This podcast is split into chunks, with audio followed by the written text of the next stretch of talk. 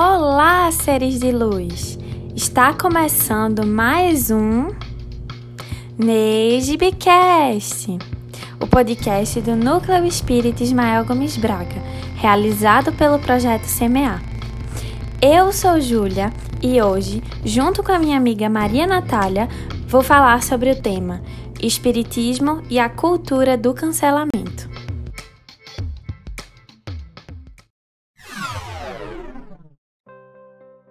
Oi, oi, gente!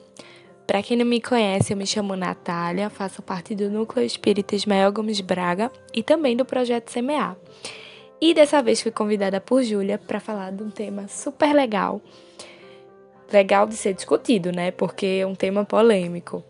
Mas super importante e necessário da gente trazer a luz do espiritismo para esclarecer sobre essa cultura do cancelamento que está acontecendo tantas vezes no mundo da gente, né? Então vamos embora. Ultimamente é comum ouvirmos sobre essa tal cultura do cancelamento. Mas o que seria isso? Bom, para quem não sabe o que é, basicamente é uma postura adotada pelas pessoas nas redes sociais ou no dia a dia mesmo, onde se alguém comete algum erro e isso vem a público, esta pessoa é cancelada. Na internet, ela perde seguidores, é bloqueada e é julgada em vários perfis. Na vida, essa pessoa ela é excluída. E o que mais assusta nesse comportamento tão agressivo e primitivo é essa exclusão, que faz com que nós sejamos, se a gente praticar, iguais aos escribas e fariseus, que tinham em suas mãos pedras para jogar naquela mulher adúltera na época de Jesus. Então, Ju, essa é uma das passagens mais interessantes para mim, em particular, porque Jesus ensina de forma tão bonita sobre o perdão e sobre o julgamento, né? E a cultura do cancelamento nada mais é que um braço do julgamento. Só que muitas vezes a gente julga no pensamento, que nós espíritas sabemos que mesmo no pensamento nossos amigos espirituais estão vendo tudo, inclusive nosso Pai, Criador. Mas quando você coloca isso em xeque, abre o escândalo, é, quem está sendo julgado sofre consequências inimagináveis, sabe?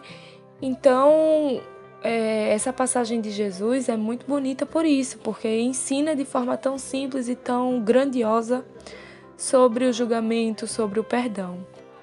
Tem uma passagem, um trechinho no Evangelho segundo o Espiritismo, é, no capítulo 10, Bem-aventurados que são misericordiosos, que o livro ele traz uma reflexão da gente sobre Jesus, quando ele fala perdoar, não sete vezes, mas setenta vezes sete vezes. E aí, essa frase para mim, ela é muito forte, muito bonita e muito autoexplicativa, né? Quem de nós pode julgar o outro? Quem de nós pode criticar o outro? Pode escandalizar o erro do outro? Afinal, errar é humano. Continuar no erro é que é inútil, né? Então, a cultura do cancelamento, ela é terrível. E aqui esse podcast acho super interessante a gente trazer esse tema e esclarecer a luz do espiritismo, porque não estamos imunes de julgar o outro, sabe? Principalmente pela internet, que hoje se tornou um meio de comunicação muito importante por conta da pandemia. E estamos tão afetados, tão sensíveis, às vezes cometemos tantas besteiras e por que nosso irmão deve julgar? Deve explanar esse erro de forma tão negativa? Por que não tratá-lo com empatia, chegar junto, sabe? É como a gente explana, todo mundo sabe, errar é humano. Então vá lá, ensine se você sabe que está errado. Né? Então, assim, Jesus é nosso modelo e guia. E ele traz em tantas passagens, tantas parábolas, é, ensinando sobre o amor, sobre o perdão, sobre o julgamento, sobre chegar perto e tratar o outro com amor, porque é só o amor que salva. É só o amor que transforma. Então, por que não transformamos a cultura do cancelamento em amor, em ensinamento? É, todo conhecimento propagado ele é benefício para a humanidade. Então, por que não fazemos isso?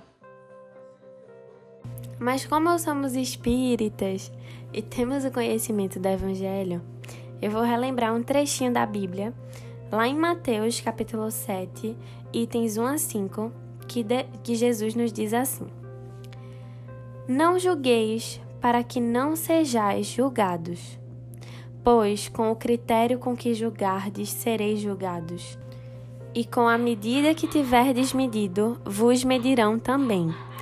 Porque vês tu o argueiro no olho de teu irmão, porém não reparas na trave que está no teu próprio? Ou como dirás a teu irmão: Deixa-me tirar o argueiro de teu olho quando tens a trave no teu? Hipócrita, tira primeiro a trave do teu olho, e então verás claramente para tirar o argueiro do olho de teu irmão. Ou seja, a gente precisa, antes de apontar o dedo para o outro, antes de julgar o outro, apedrejá-lo, condená-lo, excluí-lo, a gente precisa olhar para a gente. Porque quando a gente olha para a gente, a gente vê o quanto de erros a gente já cometeu, o quanto somos imperfeitos, o quanto ainda vamos errar e o quanto Deus foi e sempre vai ser generoso conosco.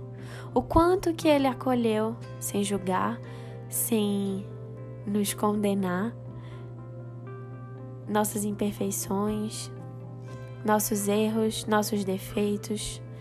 Jesus, que é nosso irmão e mestre amigo, em momento algum nos abandonou por causa disso. Então, por que hoje a gente ainda teima em apontar o erro do outro, em condená-lo ao invés de ajudá-lo, né? E aí eu acho que é interessante que a gente reflita sobre isso. É interessante que a gente pense um pouquinho sobre cada situação que, enfim, a gente criticou, né? A gente apontou o dedo e pense que numa próxima vez a gente vai fazer um esforço Sim, precisamos fazer um esforcinho, já que às vezes não é tão fácil assim. A gente precisa, no dia a dia, praticar a caridade.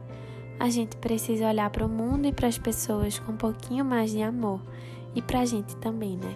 Porque a gente sabe que quando a gente se quer bem, a gente fica mais propenso a querer o bem do outro.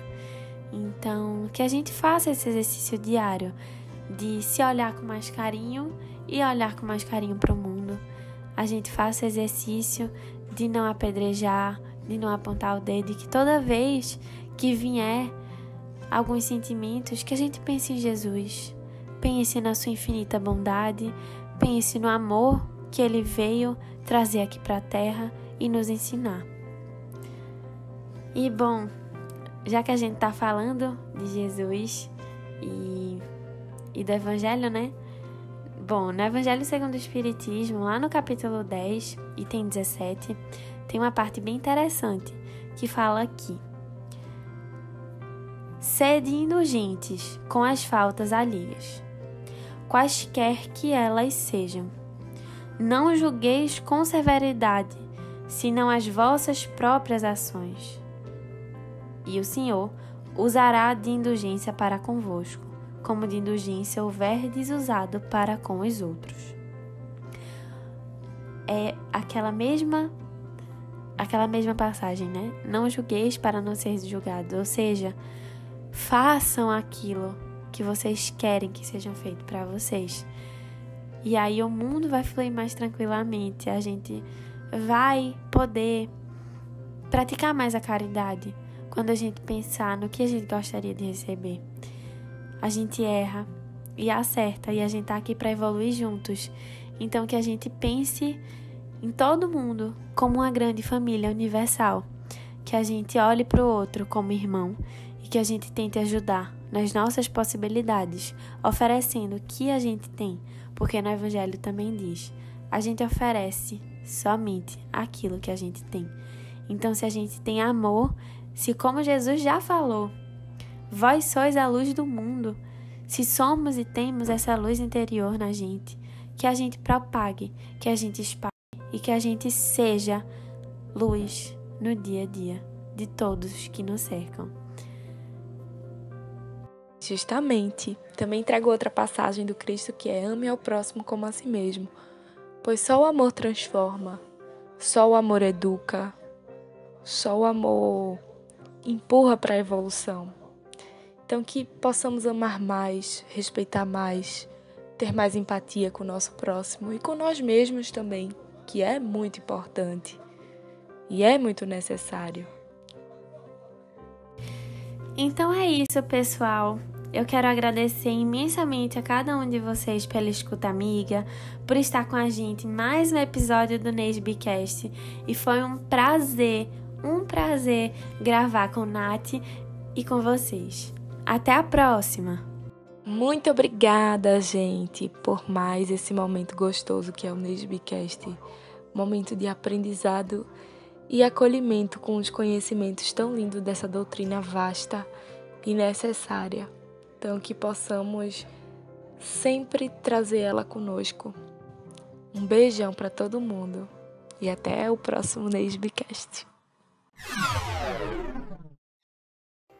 Nessa nova temporada, estaremos com uma nova abordagem, com temas diversificados e com a participação de todos os integrantes do projeto Semear, tendo como coordenação do Nesbicast Júlia Ximenes e Beatriz Aragão, revisão de material Ronaldo Menezes Júnior e ilustração com a Leone Design. Obrigada a todos e até a próxima.